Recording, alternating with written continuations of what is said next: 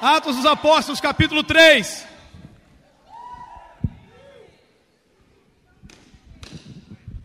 Atos dos Apóstolos, capítulo 3.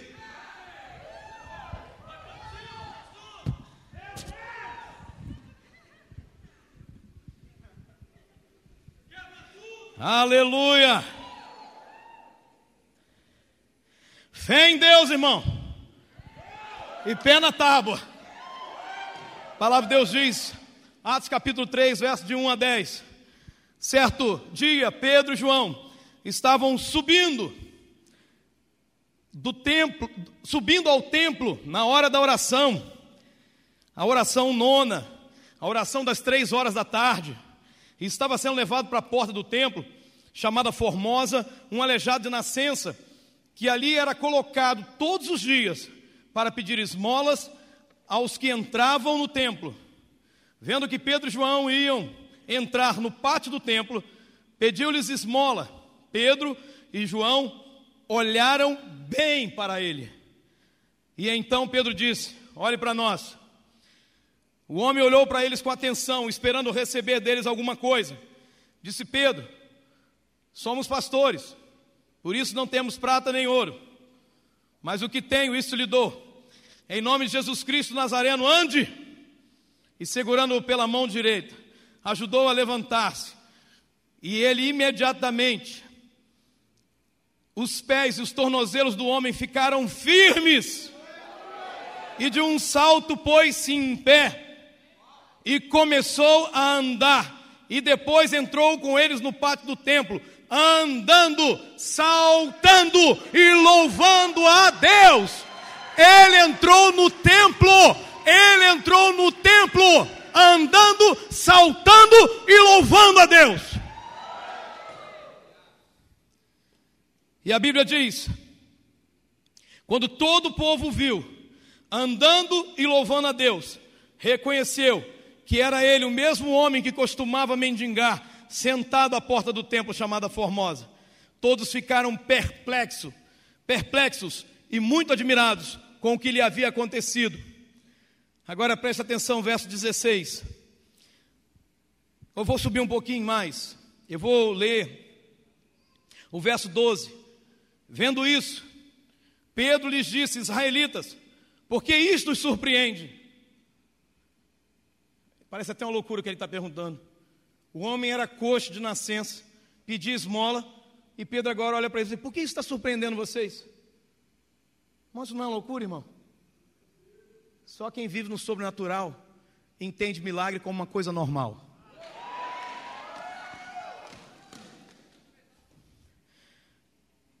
Então Pedro diz: Por que vocês estão olhando para nós? como se tivéssemos feito este homem andar por nosso próprio poder ou piedade. Olha aí, pessoal da imersão, lembra que a gente falou dentro do ônibus? Como vocês pensam que foi o nosso poder que fez isso? Como vocês pensam foi a nossa santidade que fez isso? Aí então,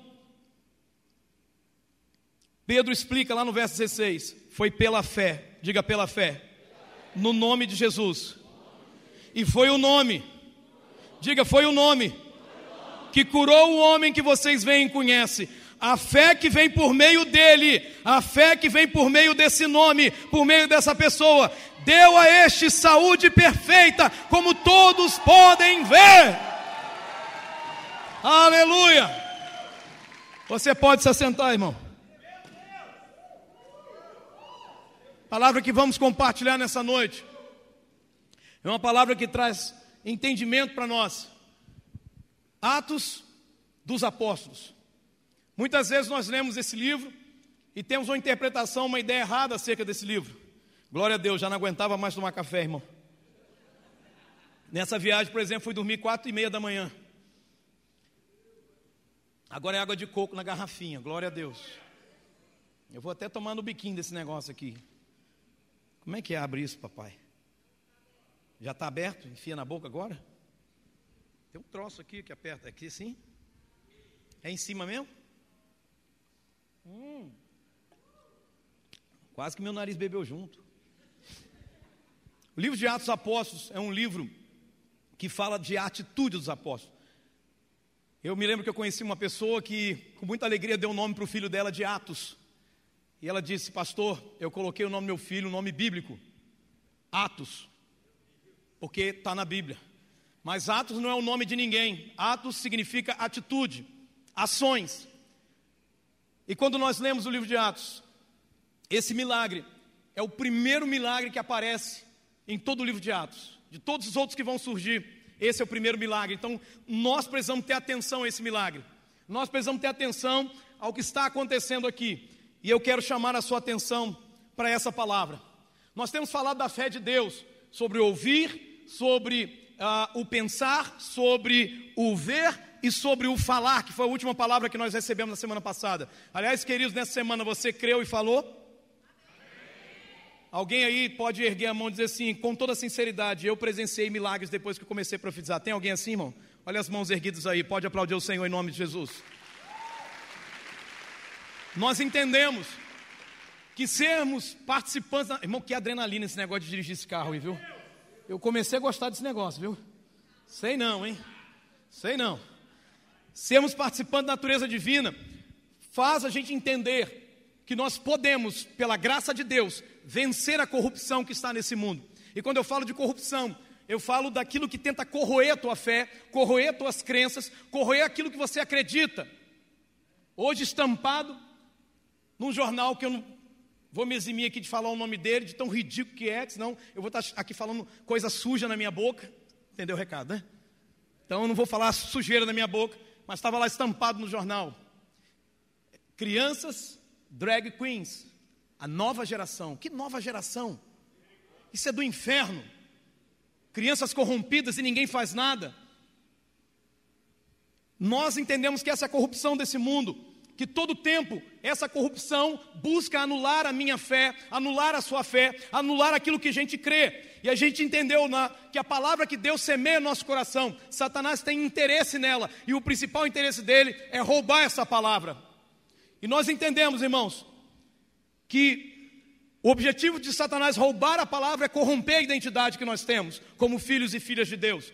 Mas eu e você precisamos sair daqui nessa noite com uma decisão. Diga uma decisão. Diga eu. Não vou deixar. Irmão, fala isso para eu acreditar, pelo amor de Deus, senão nem você vai acreditar. Diga, eu não vou deixar a corrupção desse mundo ditar os meus pensamentos, ditar as minhas crenças, mandar no meu coração ou anular a minha fé. Eu decido crer em Deus e viver dessa fé. Aplauda o Senhor. Viver com a fé de Deus, viver com a fé de Deus, fala de agir, não uma coisa passiva como foi pintada muito tempo atrás. A igreja é uma igreja passiva, que aceita tudo, que diz amém para tudo. Foi isso que nos trouxe a grande corrupção que o Brasil sofreu há tempos atrás. Que a gente ainda está pagando essa conta ainda.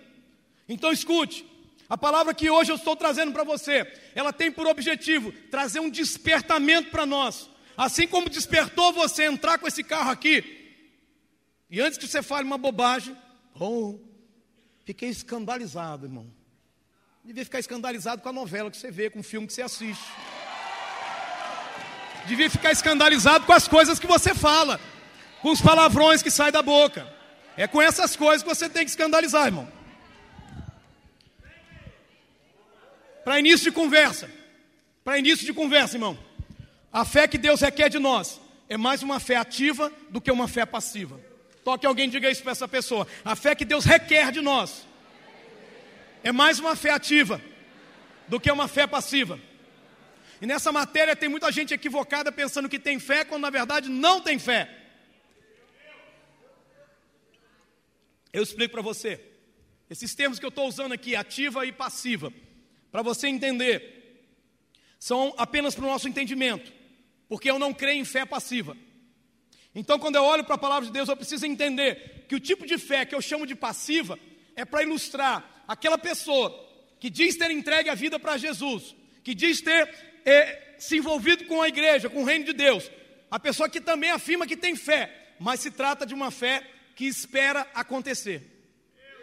Quer dizer, se acontecer. A fé passiva é aquela fé que eu chamo do quem me dera. Irmão, sua vida vai mudar, quem me dera. Deus vai abençoar você, quem me dera. Ó, oh, esse ano vai ser uma benção para vida. Quem me dera. Essa é a fé passiva, a fé do quem me dera, é a fé do pensamento positivo, é a fé do vai que isso dá certo. É, bate na madeira, bate na madeira. Irmão, já é a fé ativa. É uma fé que eu falo que é uma fé que me move. É uma fé que te move, é uma fé que impulsiona a gente, é uma fé que faz a gente agir, é uma fé que leva a gente a encarar as lutas da vida e a dizer: tá ruim, tá difícil, mas eu creio em Deus que aqui não é o meu ponto final. Deus tem algo melhor para mim. Essa fé é uma fé que me faz encarar as batalhas da caminhada cristã e não aquela oração ridícula: oh, Deus, não me deixa passar problema, por favor. Oh Deus. Essa fé, irmão, ativa é a fé de Deus. É a fé em Deus e pé na tábua, irmão. É a fé que leva a gente a agir. É a fé que faz com que alguém que crê, porque crê, age. Alguém que crê, porque crê, age. Porque crê, faz. Eu creio que Jesus é o Salvador dos homens. Então, porque eu creio nisso, eu começo a agir para que os homens sejam salvos. E não, eu creio que Jesus é Salvador. E aí senta o bumbum nessa cadeira e não faz nada. E não ganha ninguém para Jesus. E não ajuda o reino a crescer. Toque alguém e diga: Deus está falando com você, irmão. A gente tem repetido, irmão. A gente tem repetido um mantra que diz assim: quem espera, sempre. Vamos de novo? Quem espera, para com essa bobeira, irmão. Você repete isso com, toda hora com força, agora está com vergonha de repetir isso aqui. Vamos de novo. Quem espera sempre. Irmão, isso é um mantra. Porque eu já vi muita gente esperar e não conseguir nada. Eu já vi muita gente ficar esperando, esperando, esperando e perder as melhores oportunidades da vida. Tem gente que ficou esperando, esperando namorar com as meninas aqui e aí perdeu a oportunidade porque os outros chegou na frente. E menina boa, e menino bom. Eu já vi gente esperar demais, irmão. Hoje eu estou enfesado, irmão. Eu já vi gente esperar demais, irmão. Esperar demais. E por isso perdeu as oportunidades que jamais voltarão. Agora, pastor, a Bíblia fala de esperar. É, é verdade, irmão, você tem razão. Mas a Bíblia fala de aonde você está esperando. Esperei pacientemente no Senhor. Agora, peraí, irmão. Esperar no Senhor ou esperar pelo Senhor são duas coisas diferentes. Esperar no Senhor é que toda a minha esperança está nele e não em mim, não nas minhas forças. Você está entendendo isso? É isso que Pedro relata aqui. Por exemplo, a Bíblia diz que Abraão esperou no Senhor e o que, que ele fez? Ficou lá em Ur dos Caldeus, até hoje. Ficou lá, irmão, como diz o outro, balangando o beiço. Não, ele sai de Ur dos Caldeus. Ele vai para uma terra que ele nem sabia onde é que era, mas porque ele cria, ele agia. Porque ele cria, ele fazia. Quando Deus falou com ele, Abraão, você vai ter um filho, o que é que ele fez? Amém, Senhor, vou ficar esperando. Não, irmão. Ele chamou Sara, vamos para a tenda que a gente tem que ter uma reunião hoje. Você está aqui, irmão? Amém, amém. A fé ativa é uma fé tão verdadeira que faz com que eu me mova na direção daquilo que eu creio. Eu vou repetir para você.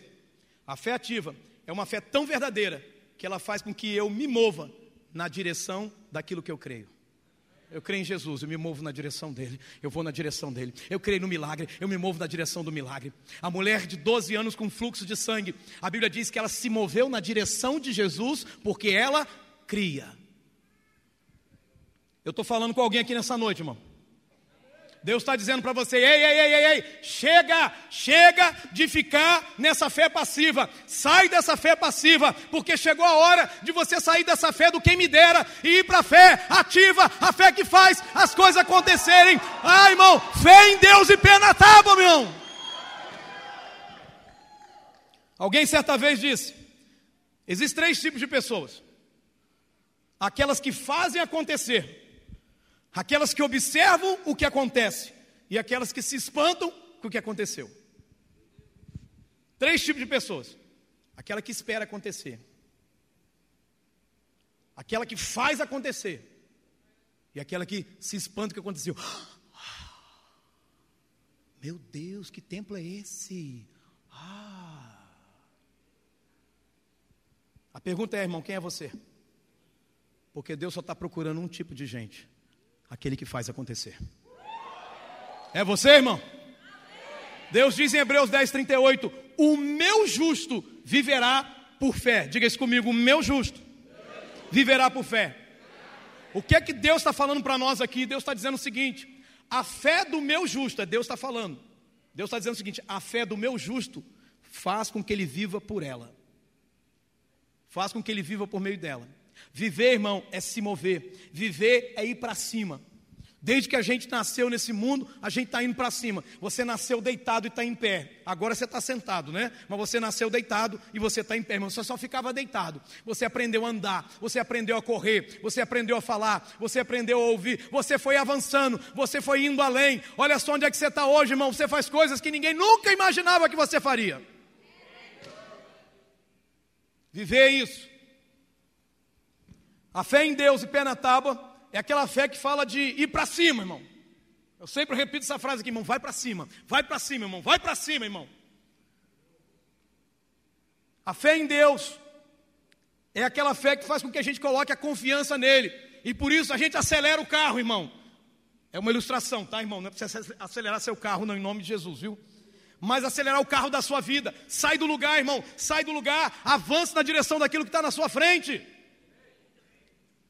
Galeria da Fé, já ouviu falar disso? Galeria da Fé? Galeria da Fé, Hebreus capítulo 11. Ali é uma galeria, por quê? É como se você estivesse entrando num museu e tem vários quadros, várias obras de arte, por isso uma galeria da fé. E o que, que a gente encontra lá, irmão? A gente não encontra homens extraordinários. Na galeria da fé, pode tirar um pouquinho só.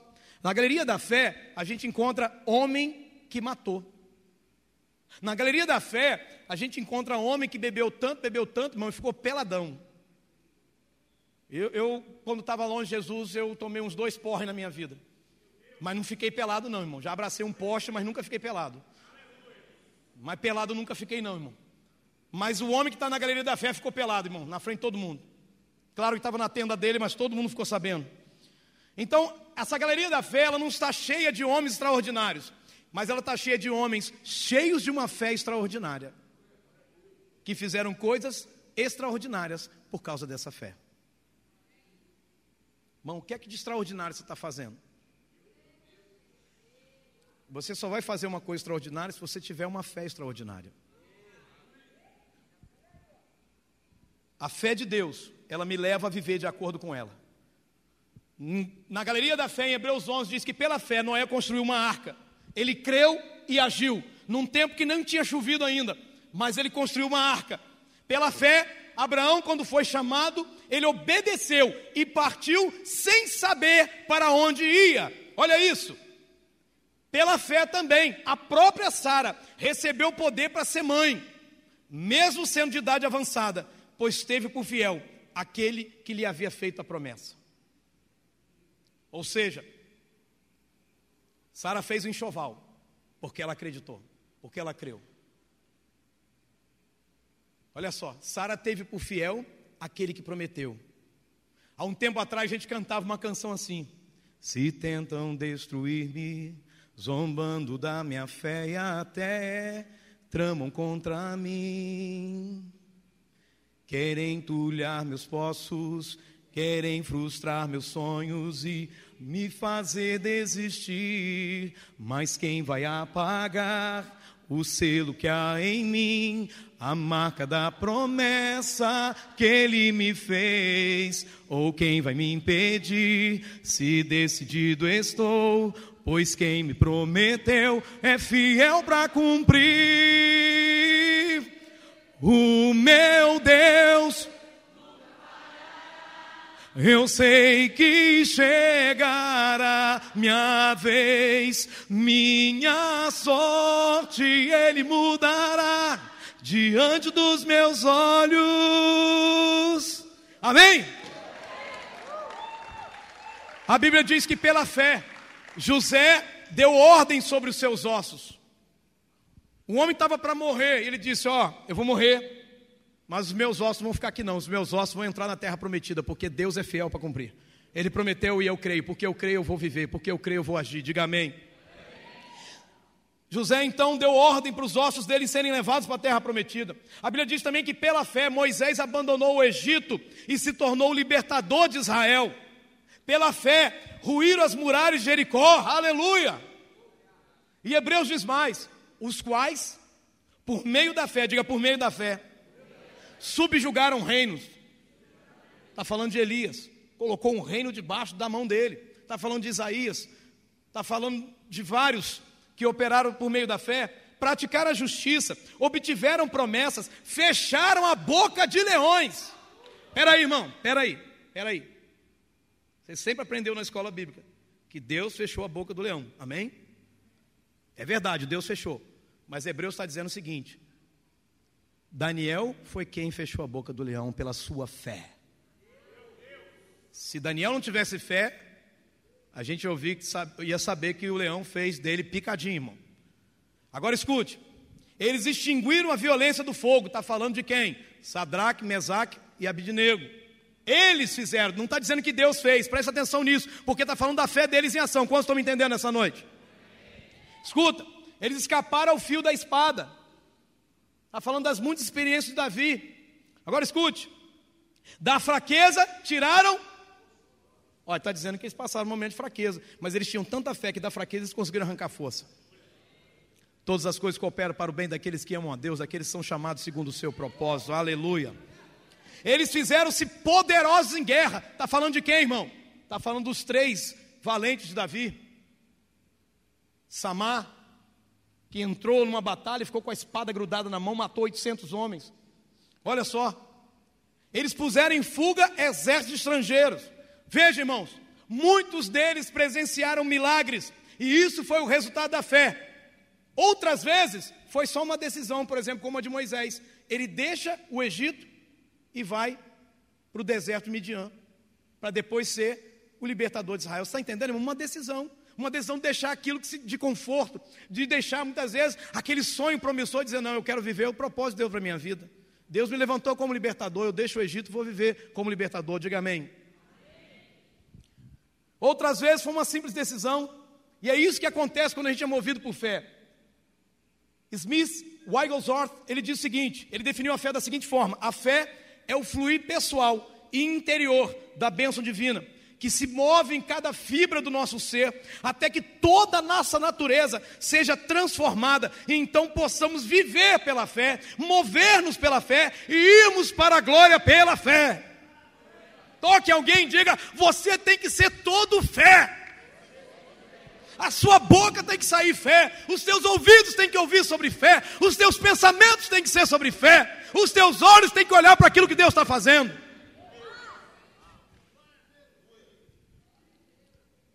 Esses homens da galeria de fé fizeram tudo isso por causa da fé deles, por causa do relacionamento deles com Deus. A fé, irmão, é essa conexão com o relacionamento com Deus. Cada vez que nós nos relacionamos com Deus, mais temos fé, mais a nossa fé cresce. Você percebe quando os discípulos vão expulsar o demônio da, do filho daquele homem, eles não conseguem? Você percebeu que eles passaram um vexame? Você percebeu que eles tentaram algumas curas que não funcionaram? Mas o que, é que aconteceu depois, irmão? Quando você olha para o livro de Atos, você vê Pedro passando numa boa. Ele não foi ali para curar um enfermo. Presta atenção nisso. Ele foi orar. Três da tarde, subiu para o templo orar. Nisso que ele está subindo, o mendigo ali, porque ele estava mendigando, pede para ele uma esmola.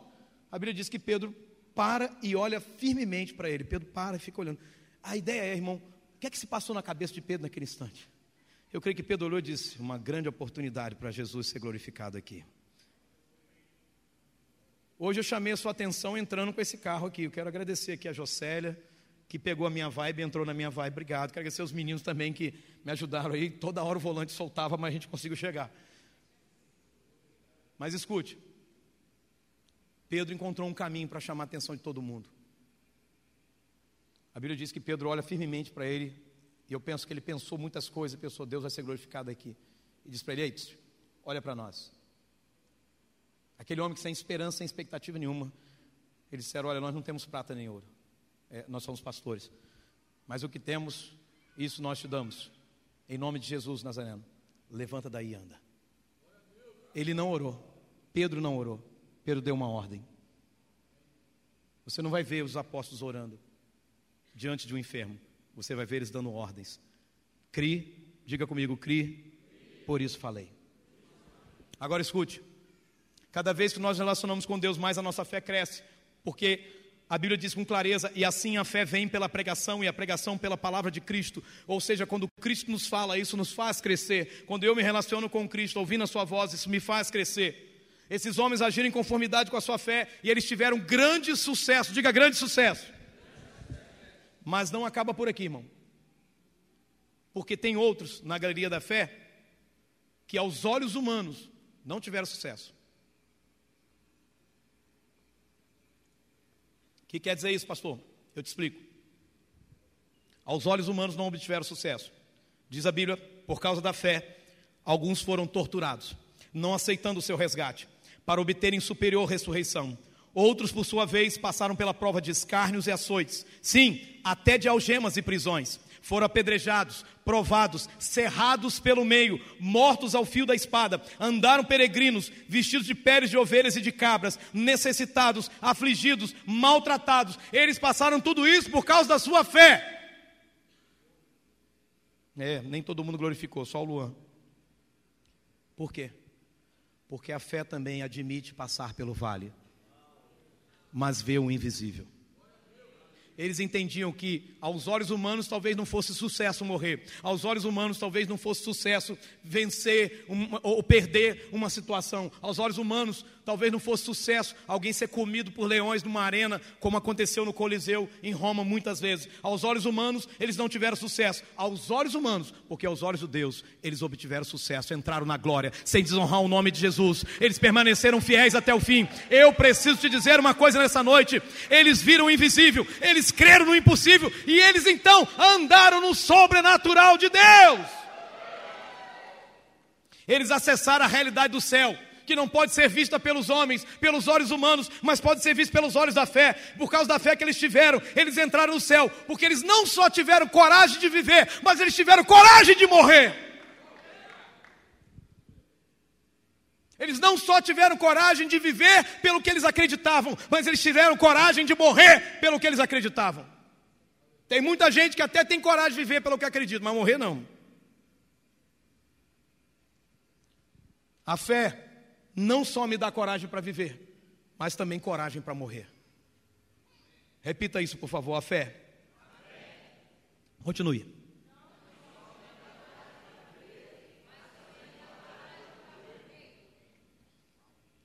Está com medo da morte, irmão?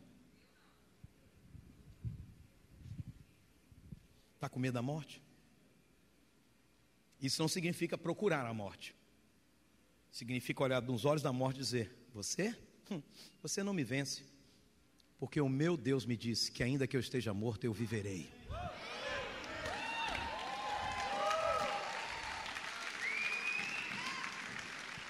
Na grande maioria, irmão, os cristãos limitam a sua fé. Escute aqui, preste atenção aqui.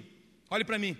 Na maioria das vezes, nós, os cristãos, limitamos a nossa fé nos quatro evangelhos. Ou seja, aquela fé que a gente admira tudo que Jesus fez.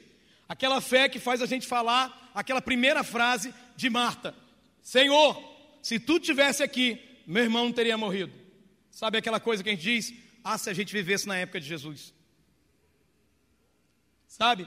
É uma fé que se limita aos quatro evangelhos. Ah, ah, se Jesus estivesse aqui andando entre nós, ia ser uma maravilha. Ah, se eu pudesse ter vivido na época de Jesus. Ah, irmão, deixa eu te falar. Olha a fé passiva aí, irmão. Olha a fé do quem me dera, irmão. Isso é uma fé passiva, isso não é uma fé ativa. Você está entendendo isso? Amém ou não amém? Escute. Você diz, eu queria viver na época de Jesus. Ah, como seria bom. E chega lá e Jesus fazer um milagre. Ai, que maravilha. Ei, deixa eu te falar. Aí você diz, ah, se Jesus estivesse aqui hoje, como naquela época, seria maravilhoso. Deixa eu te falar. Ele está aqui hoje, muito mais poderoso, muito mais soberano do que naquela época. Porque naquela época ele morreu, mas hoje ele vive está. Ele ressuscitou, ele venceu a morte. Ele é imparável, ele é invencível. Ele é o soberano dos soberanos dos reis da terra. Deixa eu te falar uma coisa, irmão. Nos evangelhos, Jesus ele entra em cena. Escute isso aqui que é uma revelação para o teu coração. Esqueça quem quem está aí desatento, mas olhe você para cá. Nos evangelhos, Jesus ele entra em cena como ator principal. Mas no livro de Atos, Jesus entra em cena por meio dos apóstolos. Escuta. E desde lá, Jesus quer entrar em cena através de mim e de você. Escuta. Toda vez que ele encontra alguém que decide crer em tudo que ele falou através da Bíblia e do seu Espírito Santo, então ele entra em cena por meio dessa pessoa também. Você está entendendo isso, irmão? Essa é a fé em Deus e o pé na tábua. É ir para cima. Ele disse que eu posso fazer em nome dele. Ele disse que eu posso declarar em nome dele. Ele disse que eu posso todas as coisas nele. Então eu vou para cima. É isso que a gente vê no livro de Atos, irmão. O que, que a gente vê no livro de Atos? A gente vê Jesus operando através dos apóstolos que decidiram crer no que ele falou. Isso é fé. Fé é Deus operando através de nós. Agora lembre-se que a mente renovada, ela enxerga que mais do que Deus fazer coisas para nós, Deus quer fazer coisas através de nós. Diga isso comigo. A mente renovada me lembra que mais do que Deus fazer coisas para nós, Deus quer fazer coisas através de nós. A gente vem para o culto para Deus fazer coisa para nós. Oh Deus, oh Deus, oh Deus, oh Deus. E Deus está falando, ó oh homem, ó oh homem, ó oh homem. Ó oh papai, ó oh papai, ó oh papai, ó oh filho, ó oh filha, ó oh filho, ó filha. A gente está dizendo, vem, vem. E Deus está falando, vai, vai.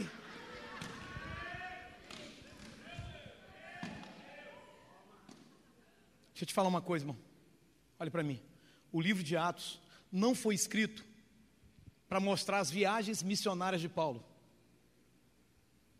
Sabe? Como se Paulo fosse aquele agente de viagens que tem um canal no YouTube e vai lá e fica postando as viagens que ele faz. Tem aqueles missionários que faz aquelas viagens. Oh, estou na Índia. Oh, eu estou aqui, estou em Nova Delhi. Oh, eu estou aqui, eu estou aqui na Turquia. Oh, eu estou aqui. Irmão, não foi para isso que o livro de Atos foi escrito. O livro de Atos não foi escrito para isso, irmão. O livro, quando o livro, você abre o livro de Atos, sabe o que você encontra? A fé dos apóstolos em ação e os bons testemunhos provenientes dessa fé. A Bíblia diz o seguinte, Hebreus 11, 2. Diga comigo, pela fé, os antigos alcançaram bom testemunho. O que é que isso significa, irmão?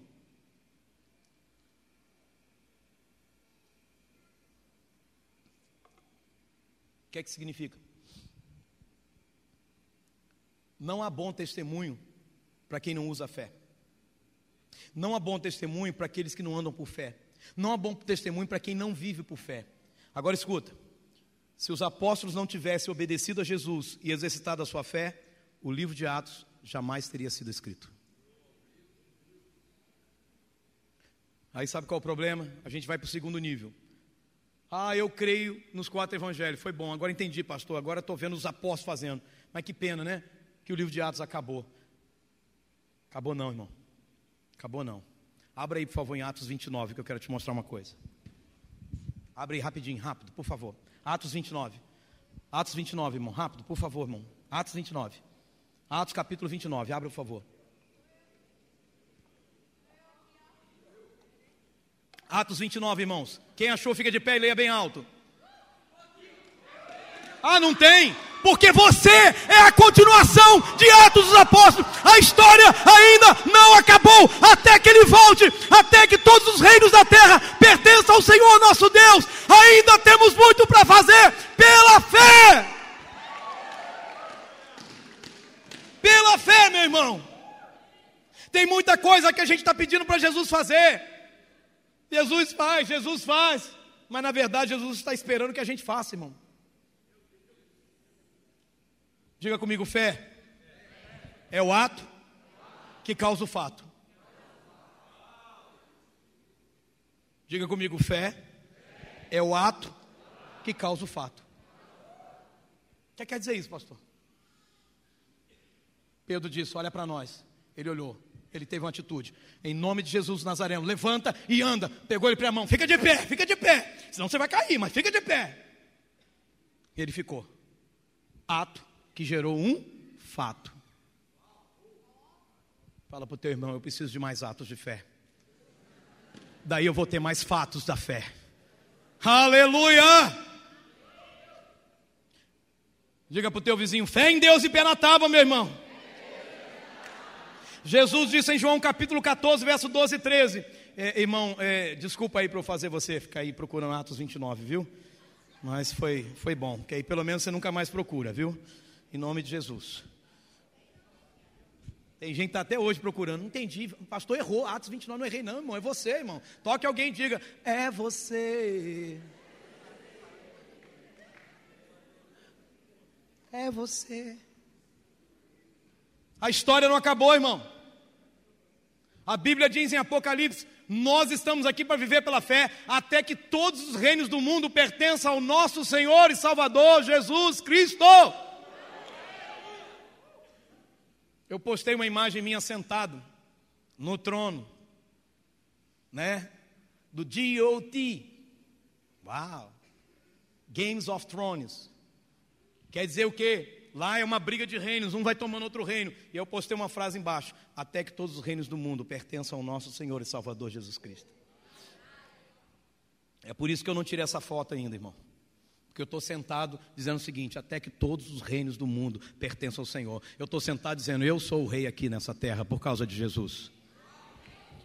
Jesus disse: em verdade, em verdade vos digo que aquele que crê em mim, diga aquele que crê em Jesus, fará também as obras que ele faz e outras maiores fará. Jesus diz: Porque eu vou para junto do Pai, e tudo quanto perdides em meu nome, assim farei, e a fim de que o Pai seja glorificado no Filho. Veja, Ele não está dizendo para você orar, está dizendo para você pedir em nome dEle. O que quer dizer isso? Quando você está declarando em nome de Jesus, levante, você está pedindo algo no nome de Jesus, e é o nome que vai fazer a obra, é o poder do nome que vai restaurar. Você está entendendo isso? São palavras de Jesus. Agora escute a sequência do texto, irmão. O texto diz assim, na sequência, no verso 16 e 17, Jesus diz: Eu rogarei ao Pai, e ele vos dará outro consolador, a fim de que esteja para sempre convosco, o Espírito da verdade, que o mundo não pode receber, porque não o vê nem o conhece, mas vocês conhecem ele, porque ele habita convosco e estará em vocês.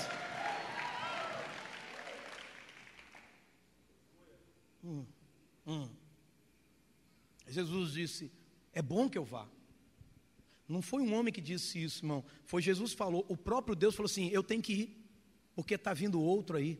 É como se ele estivesse dizendo: Olha, eu tenho que sair de cena, porque esse outro tem que vir.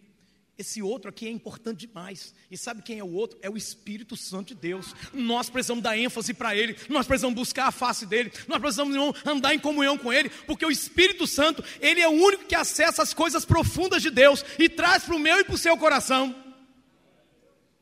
Isso aqui é uma fé grande, irmão. Essa é o Espírito Santo. Espírito Santo, eu quero aprender. O Senhor tem acesso às coisas profundas de Deus. Coloca essas coisas profundas no meu coração, na minha mente. Diga amém. amém. Toque alguém e diga: O Espírito da verdade habita em você. O Espírito da verdade está com você. Irmão, a Bíblia diz que o Espírito Santo de Deus estava sobre o caos.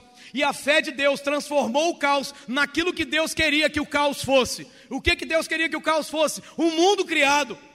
Agora, irmão, o Espírito de Deus está na minha e na sua vida. E a fé de Deus está chamando à tona, irmão, quem Ele quer que você seja. Toque em alguém e diga: Deus não está satisfeito com você, não.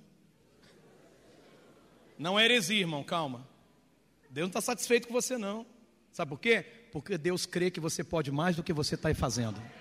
Deus crê que você pode ser mais. Deus crê que você pode ser muito mais. E quando você achar que está suficiente, Deus fala: ainda tem mais. O Espírito de Deus está sobre você. E da mesma forma que a fé de Deus em você tem o poder de transformar você naquilo que Deus quer que você seja. O Espírito de Deus estava sobre Jesus. Escute isso. Agora o Espírito do Senhor está sobre nós. A Bíblia diz: se habita em vós o Espírito daquele que ressuscitou a Jesus, abra a mão para receber, irmão. Se habita em vós o Espírito daquele que ressuscitou a Jesus dentre os mortos, esse mesmo Espírito que ressuscitou a Cristo Jesus dentre os mortos, vivificará também o vosso corpo mortal, por meio do seu Espírito que em vós habita. Ei, você está sentindo alguma tristeza no teu coração, alguma dor no teu corpo? Começa a dizer: Espírito Santo, você habita em mim, vivifica a minha vida, vivifica vivifica o meu corpo, vivifica a minha alma. Espírito Santo, ah, opera em mim agora. Ei, abra a tua boca e declare isso. Põe a mão sobre a sua cabeça, repreenda pensamentos contrários, repreenda a incredulidade do seu coração, repreenda medo, repreenda angústia, repreenda temor.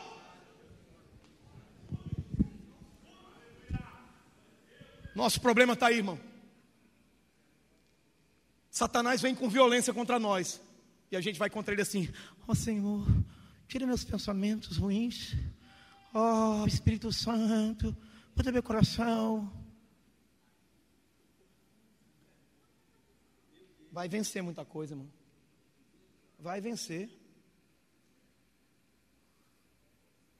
Não, irmão. Nossa atitude contra Satanás é uma atitude agressiva, sim. É uma atitude de ir para cima, assim, de enfiar o pé na tábua e até atropelar, irmão, em nome de Jesus. Escute isso: Satanás não tem dó de você, Satanás não tem misericórdia no coração dele. O que Satanás tem é ódio por aqueles que servem a Jesus, e ele vai até o fim comigo com você. Então eu, se fosse você, partia para cima dele. Ei! Escute, você vai ter uma fé extraordinária fluindo através de você. Porque o Espírito de Deus habita em você. Diga, as minhas mãos. Levante as suas mãos, diga as minhas mãos. Não são mais mãos comuns, mas são ferramentas de Deus para curar. Diga os meus lábios. Não são lábios comuns, mas é a boca de Deus profética na terra.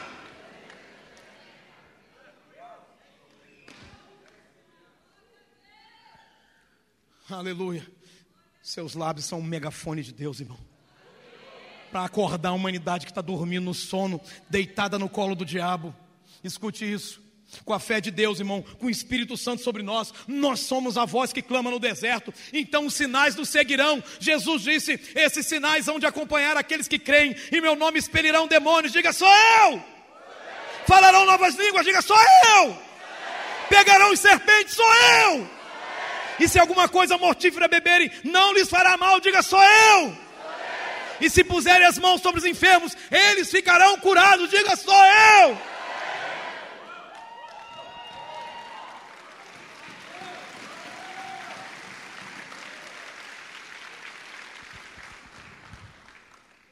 Todo menino, homem, que agora a gente tem que falar isso, né?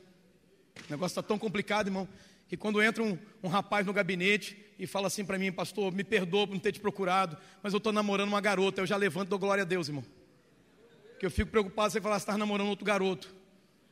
A coisa está feia nesse nível, irmão. Mas todo garoto, todo menino homem, quando criança, ele sonha em ser um guerreiro. Por isso que você não deve se assustar quando teu filho viu um filme de karatê, de kung fu e sai quebrando tudo dentro de casa, sai chutando o irmão, chutando o cachorro. Porque ele sonha em ser um, um valente. Eu me lembro quando eu era criança. E eu amava ver filme de luta, porque eu sempre sonhei em ser um guerreiro, irmão. Eu não sabia que Jesus queria que eu fosse um guerreiro dele. Era o plano dele, mas eu sempre queria ser um guerreiro, um valente. E aí tinha um filme chamado O Último Dragão. O Último Dragão, irmão.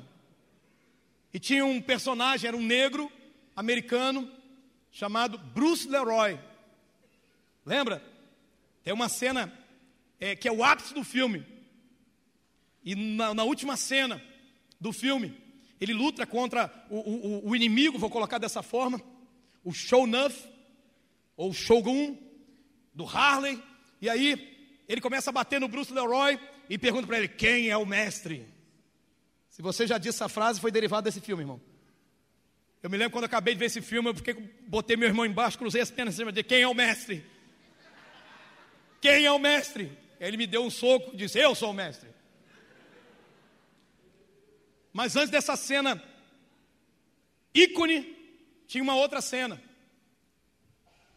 O Shonuff, ele entra na pizzaria do pai do Bruce Leroy, que era o Bruce Leroy pai. E ele quebra tudo na pizzaria. E aí, o irmão do Bruce Leroy, um adolescente, parte para cima.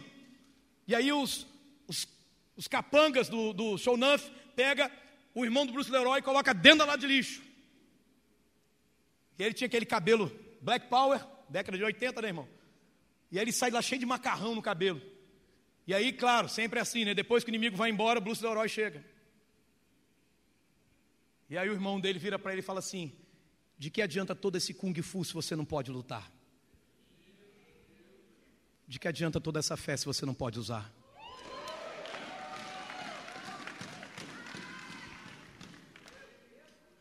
Toque alguém diga: Não basta ter fé. Você tem que usar a fé. Pastor, mas como vou usar a fé? Eu estou passando pelo meu pior momento. Ei, ei. É aí que você vai usar a tua fé. É aí.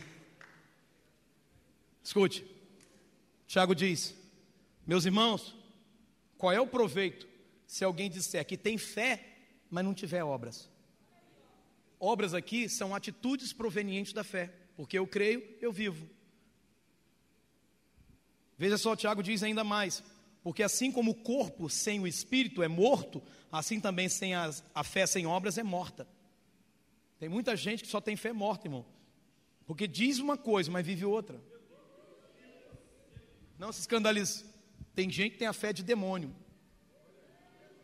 Qual é a fé do demônio? Tiago diz: Você diz que crê em Deus? Tiago está usando uma figura de linguagem chamada ironia. Ah, você crê em Deus? Aí Tiago faz assim: Lindo os demônios também creem e estremecem. O que é a fé de um demônio, irmão? Que algumas pessoas têm. A fé do demônio é aquela fé que me leva a crer que Deus existe, mas a não viver nada daquilo que ele falou. Os demônios creem que Deus existe, mas eles não vivem aquilo que Deus falou. Você está aqui ou não está, irmão? pastor me chamou de demônio. Não, não chamei você de demônio, chamei que você tem uma fé de demônio, irmão, diferente. Tá bom? Tem pessoas que chamam as outras de demônio aí fora, mas eu não. Bom? Hashtag fica a dica. Volta para cá, irmão. O que, que Tiago está dizendo aqui, irmão? A fé é o corpo. É como se a fé fosse o corpo.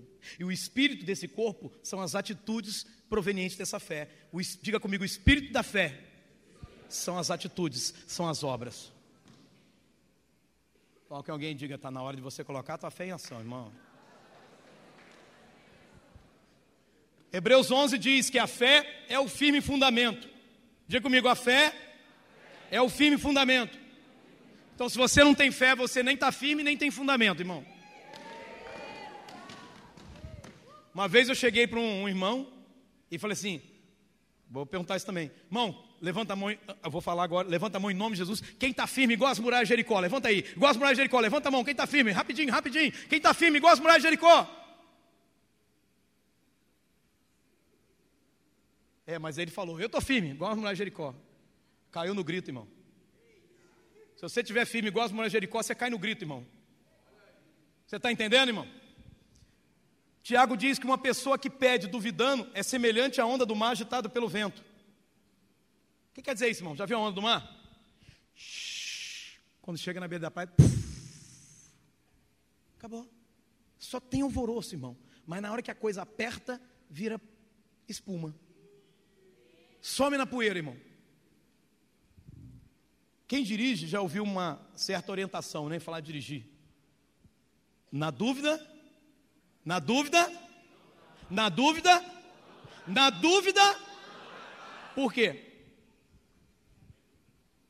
Porque quando a dúvida está operando, o medo também está operando. Não vai dar. Ai, não vai dar, não vai dar. Não, vai dar. Não, não, acho que não vai dar. Bum, bum, bum. Toque alguém diga na dúvida. Você não tem como ultrapassar. Sabe por quê? Porque quem duvida perde a segurança. Quem duvida, irmão, corre o sério risco de fazer besteira. Por quê? Porque não alcança o objetivo, que é o quê? Ultrapassar o carro. Escute, uma, uma ultrapassagem feita sem confiança, talvez nem mesmo será feita. Hum? Eu me seguro quando eu vejo alguém que está dirigindo do meu lado fazendo besteira, irmão. Só que ao mesmo tempo eu sei que eu não posso fazer nada, senão posso prejudicar a pessoa. Porque uma ultrapassagem feita com dúvida, nem mesmo ela será feita. Quantos estão entendendo isso? Diga amém. Da mesma forma, irmão, não dá para você ter pé na tábua sem ter fé em Deus. Ah, eu vou para cima, mas se você não está apoiado em Deus, vai dar errado, irmão. Você acha, pastor? Não, não, não, não acho, não, tenho certeza. Da mesma forma, irmão, Tiago fala de pedir sabedoria a Deus. E isso funciona como um princípio para tudo que nós pedimos a Deus. Antes de eu ler o texto, só um pouquinho, segura um pouquinho, tira o texto, tira o texto. Antes de eu ler o texto, deixa eu falar uma coisa. Pedir, pedir, batei, buscai. O problema é que a gente lê esse texto e fica só nele. Esse negócio está caindo, irmão. O negócio está caindo. O negócio que a gente só lê e fica aí. Não, se eu pedir, Deus vai me dar. Não, irmão. Tiago diz, não é bem assim. A Bíblia não acabou. Pedir a quem e como. Não é só pedir, mas é como você pede. Toque alguém, não é só pedir. É como você pede. Não é, não é só entregar a oferta, irmão, é como você entrega. Não é devolver o dízimo, é como você devolve. Agora escute. Não é só adorar, é como você adora. O Pai procura verdadeiros adoradores que o adorem em espírito e em verdade, verdadeiros adoradores, porque tem falsos adoradores, tem gente adorando errado. Hum? Agora escute.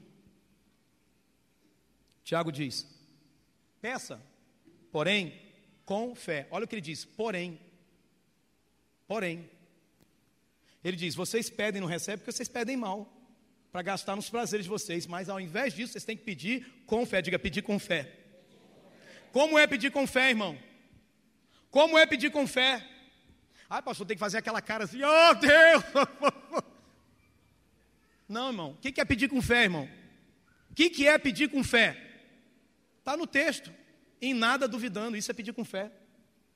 O problema é que a gente começa a pedir, a boca fala uma coisa e o coração está sentindo outra. Não vai dar, não vai dar. A mente está dizendo, ih, vai dar não, vai dar não, vai dar não. Isso é dúvida. Olha só, Pois o que duvida é semelhante à onda do mar, impelida e agitada pelo vento. O vento leva para onde for, a circunstância leva, o problema leva, a doença leva, a luta leva, o marido que grita leva, qualquer coisa leva, irmão.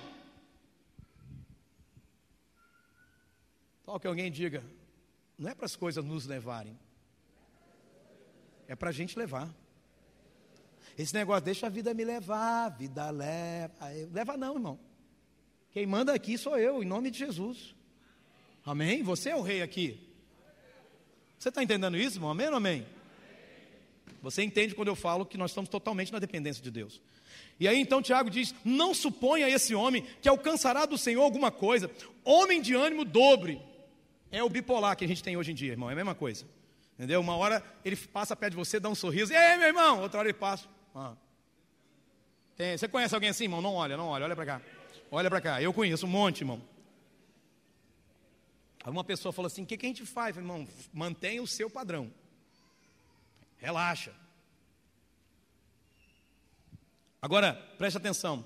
Ânimo dobre, inconstante em todos os seus caminhos. É o tarrasta fundo, tarrasta fundo, tarrasta fundo, entendeu? Uma hora ele está em cima, outra hora ele está embaixo. Como é que está, irmão? Uma benção, só vitória. Agora é só vitória, agora é só vitória. É, irmão, glória a Deus. Aí passa dois dias, três dias. Como é que você está, irmão? Só Deus, irmão, só Deus. Não sei não. Ninguém vai conseguir me tirar de onde eu estou. Só Jesus na causa. Eu só. Eu tenho que falar que tá bom, né, pastor? Tem que falar que tá bom. Tem gente que fala isso para mim, tem que falar que tá bom, né? Aí eu fico olhando. O que, que eu respondo uma pessoa que diz que tem que falar que tá bom? Não, mas você não tem que falar que tá bom. Estou na prova, pastor. Estou na luta. Mas eu creio que meu Deus é fiel. Vai chegar minha vez e vai me tirar dessa situação, porque Deus não me deixa sozinho no meu deserto. Aí a gente vai para o Lázaro. Estou passando pela prova, dando glória a Deus, glória a Deus, glória a Deus. Amém? Vou passando pela prova, dando glória a Deus. Amém? Veja, irmão, que fé e dúvida não podem subsistir simultaneamente. Ou seja, sabe aquela conversa que você diz? E aí, irmão, você não tem fé, não? Eu tenho, né, pastor? Mas. Não, irmão, peraí. Ou você tem, ou você não tem. Entendeu? As duas coisas não dá. Ou você serve a Deus, ou você serve a mamon. As duas coisas não dá. Amém? ou você ajunta com Jesus, ou você espalha de Jesus. As duas coisas não dá. Paulo diz: não dá para você comer a mesa do Senhor, né, domingo, primeiro domingo do, do, do mês, ou primeiro, do, primeiro dia da semana, e ficar comendo na mesa do capeta durante a semana. Não dá. Ou você está dentro, dentro, ou você está fora, fora. Bom, não dá para você falar assim, não dá para você falar, é, eu estou por Jesus e estou contra Jesus. Não dá, irmão, as duas coisas não funcionam. Da mesma forma, não dá para você dizer, eu tenho fé, mas tenho dúvida. Ou você tem fé, ou você tem dúvida. Foi isso que Jesus falou com os seus discípulos naquela tempestade, que ele estava dormindo, que eu falei dela semana passada. Aquela tempestade que Jesus teve que acalmar. O que Jesus falou para eles? Marcos 4,40. Então lhes disse: Por que sois assim tímidos? Como é que não tendes fé? Marcos 4,40. O que quer dizer isso, irmão? Tem gente que lê lá Apocalipse que diz assim: os tímidos não entrarão no céu. E os S, como é que fica, né? Não, não é esse tímido. Jesus está falando de alguém que não sabe usar a fé que tem, ou que não usa a fé que tem, alguém que não é ousado na sua fé, alguém que não é corajoso com a sua fé, alguém que vive na dúvida, alguém que diz: Eu até quero acreditar em Jesus, mas eu não sei, eu até quero andar com Jesus, mas eu não sei, eu até quero estar perto de Jesus, mas eu não sei. Dúvida e fé não podem existir simultaneamente. Quando você tem fé, você não tem dúvida, mas quando você tem dúvida, você não tem fé. Na dúvida, você não vai ultrapassar. Hum? Pastor, quando você começou a construir esse templo aí junto com os irmãos, você ficou com dúvida? Não. Ficou com medo? Não. Ficou preocupado? Não. Você não sentiu nada? Não. Eu sabia que aquele que prometeu não volta atrás com a sua palavra.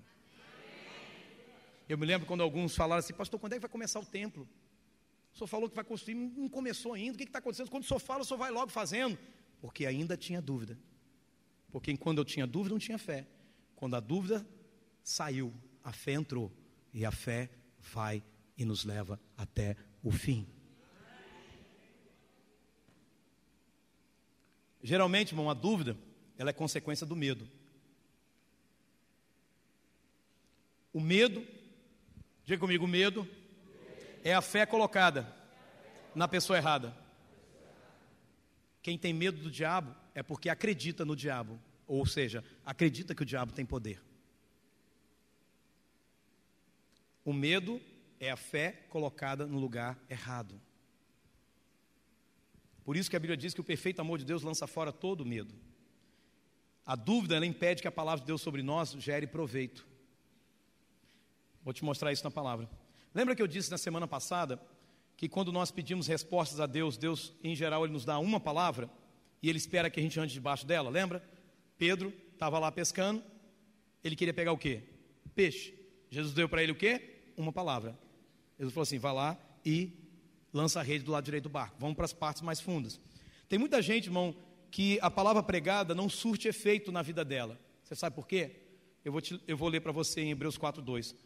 Porque também a nós foram anunciadas as boas novas, como se deu também com eles, está falando aqui dos judeus. Mas a palavra que eles ouviram não lhes aproveitou. Por quê? Porque não foi acompanhada pela fé naqueles que a ouviram. Tem muita coisa que você ouve aqui que não tem proveito nenhum para a tua vida. Não tem a ver com o que eu prego ou com o que outro pastor prega aqui. Tem a ver que você não recebeu a palavra com fé. Ou seja, eu acredito que essa é a palavra de Deus. E por ser a palavra de Deus, eu vou viver debaixo dessa palavra. Isso é fé. Então, quando eu encaro uma palavra dizendo, não, pastor falou umas coisas muito legal ali, mas não funciona para mim. Legal. Isso é uma palavra que não foi acompanhada de fé. Sabe qual é o resultado? O texto diz, está aí na tela. A palavra que ouviram não lhes aproveitou. Não gerou o que deveria ser gerado em você. Quando estão entendendo isso, diga amém.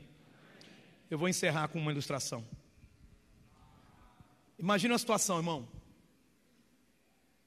Você recebe 100 mil reais na sua conta. E você gosta, né, irmão? Também gosta, irmão. A bênção é uma bênção. Então você recebe 100 mil reais. Eu estou esperando um dízimo desse na conta da igreja, em nome de Jesus, irmão. Ô, vamos fazer fachada, vamos fazer tudo, vamos comprar data show, fazer tudo que precisa fazer aí, vamos ganhar gente para Jesus. Vamos plantar um núcleo lá em Nova Venécia. Tá bom, irmão. Tu foi no banco. Realiza aqui comigo, irmão. Puxou o extrato. No extrato está escrito que você tem 100 mil reais. Amém? Escuta aqui, acompanha o raciocínio comigo. No extrato está escrito que você tem 100 mil reais, naquele papel. Você viu o dinheiro? Não. Você tocou no dinheiro? Não. Você leu um papel. Você está aqui comigo, amém? Então, quando algo acontece na sua vida, tipo um problema de 5 mil reais, você tem medo? Você fica preocupado? Eu não, tem 100 mil. Problema de 5 mil? Tá mole. Você está entendendo isso, amém ou amém? Escuta, é, a pastora lembrou aqui, 90, porque você dizimou os 10, né? Obrigado, pastora.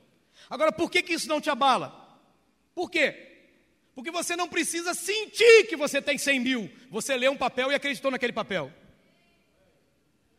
Se eu sei que eu tenho 100 mil reais na minha conta, eu não preciso sentir isso. Ah, eu sinto que eu tenho 100 mil. Não.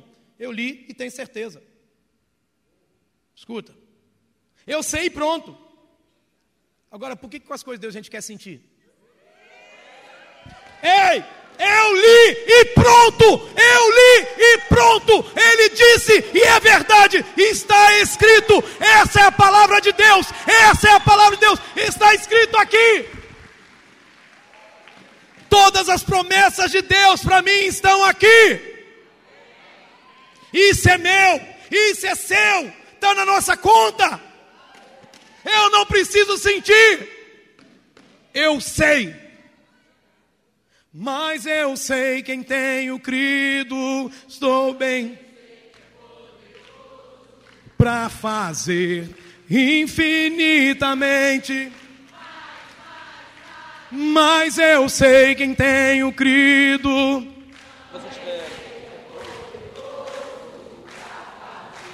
Infinitamente.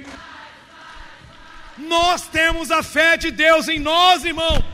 Está escrito, está escrito a meu e a seu respeito, porque todo que é nascido de Deus vence o mundo, e esta é a vitória que vence o mundo, a nossa fé.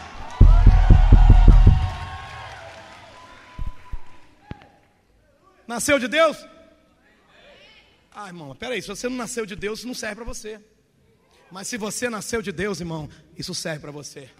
Porque essa é a vitória que vence o mundo, a nossa fé.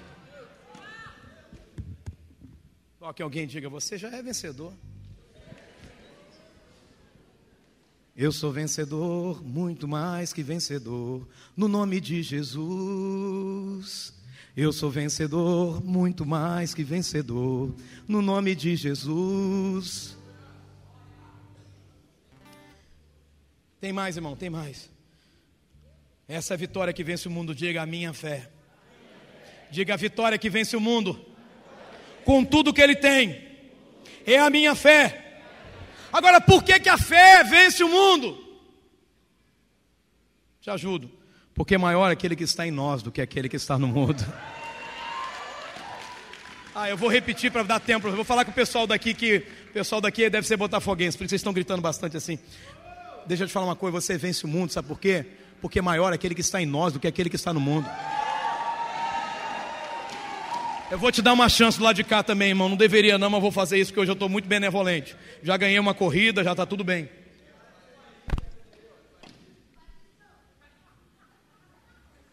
Sabe por que você vence o mundo, irmão? Hã? Porque é maior aquele que está em você do que aquele que está no mundo. Agora eu vou falar com o pessoal do meio aqui, irmão.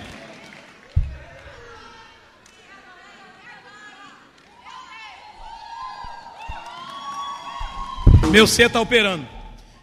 Sabe por que você vence o mundo? Porque é maior aquele que está em você do que aquele que está no mundo.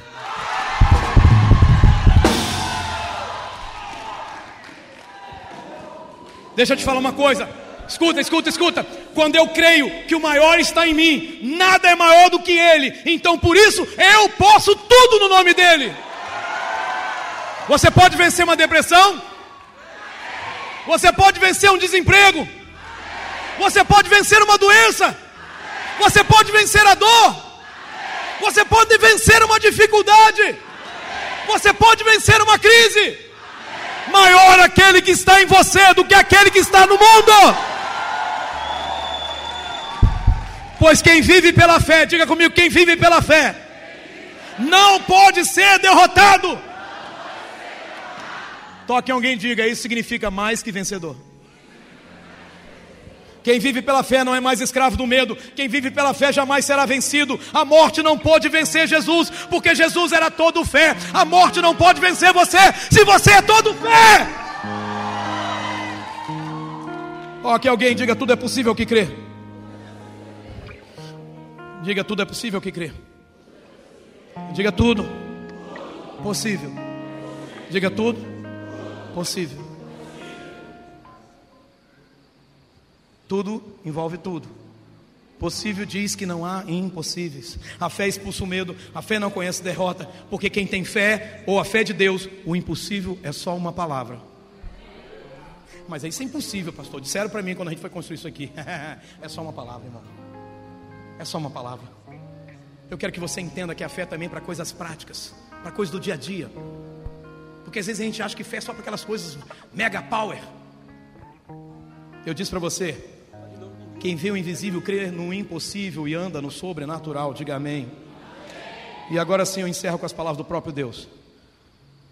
Todavia, o meu justo viverá pela fé. E se retroceder nele, não se compraz a minha alma. Deus não tem prazer em ninguém que retrocede.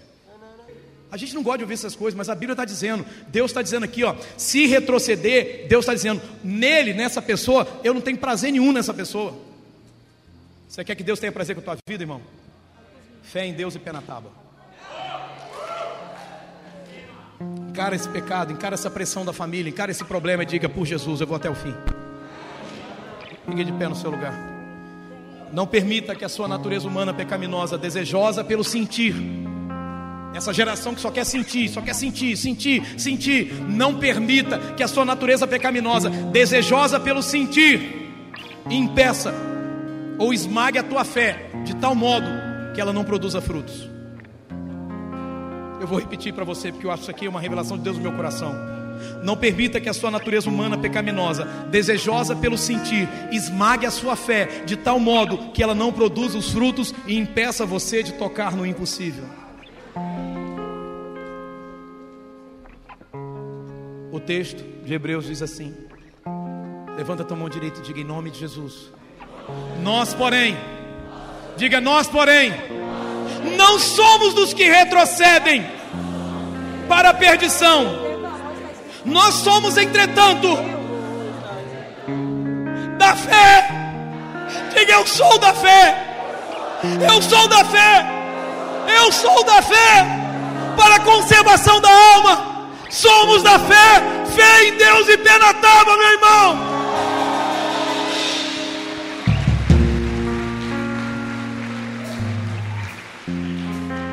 Essa é uma semana para a gente ver o que a fé em Deus pode fazer. Eu não sei o que você tem que encarar, irmão. Eu não sei o que você tem que enfrentar, mas eu preciso te dizer: Deus tem vitória para você nisso aí. Pode estar tá doendo,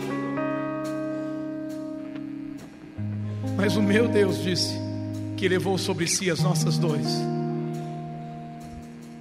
Talvez você entrou nesse culto, irmão, pensando assim, sei lá. Alguém te chamou para cá, ou talvez o próprio Espírito de Deus te trouxe.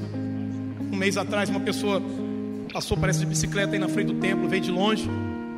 E passou de bicicleta e, e falou assim: está tá acontecendo alguma coisa aqui na igreja, está funcionando, está aberto, era domingo à noite. Mais ou menos assim a história. Os detalhes você colhe depois com o Vanildo e com o Juliano. Mas se eu falar alguma coisa aqui que, é, que não, não procede da verdade, Juliano, me corrige aqui, tá? E aí a pessoa chegou e, e ele falou assim: Ó, eu estava em casa e o Espírito de Deus falou assim: Eu quero falar com você. Vá para uma igreja porque eu quero falar com você. Aí ele parou na porta e falou: Mas eu não sei se é essa aqui. Aí o Vanildo, todo profético, estava com uma placa escrita assim: Estávamos esperando por você. Aí ele falou assim: ó, aqui, ó. Será que não é que não? Aqui, ó, estamos esperando por você. Ele entrou, sentou ali atrás. Acho que o Juliano sentou do lado dele, o Vanildo. Durante a mensagem, ele tocou no Juliano, o Vanildo falou assim: Deus me trouxe aqui, porque era exatamente essa palavra que ele queria falar comigo.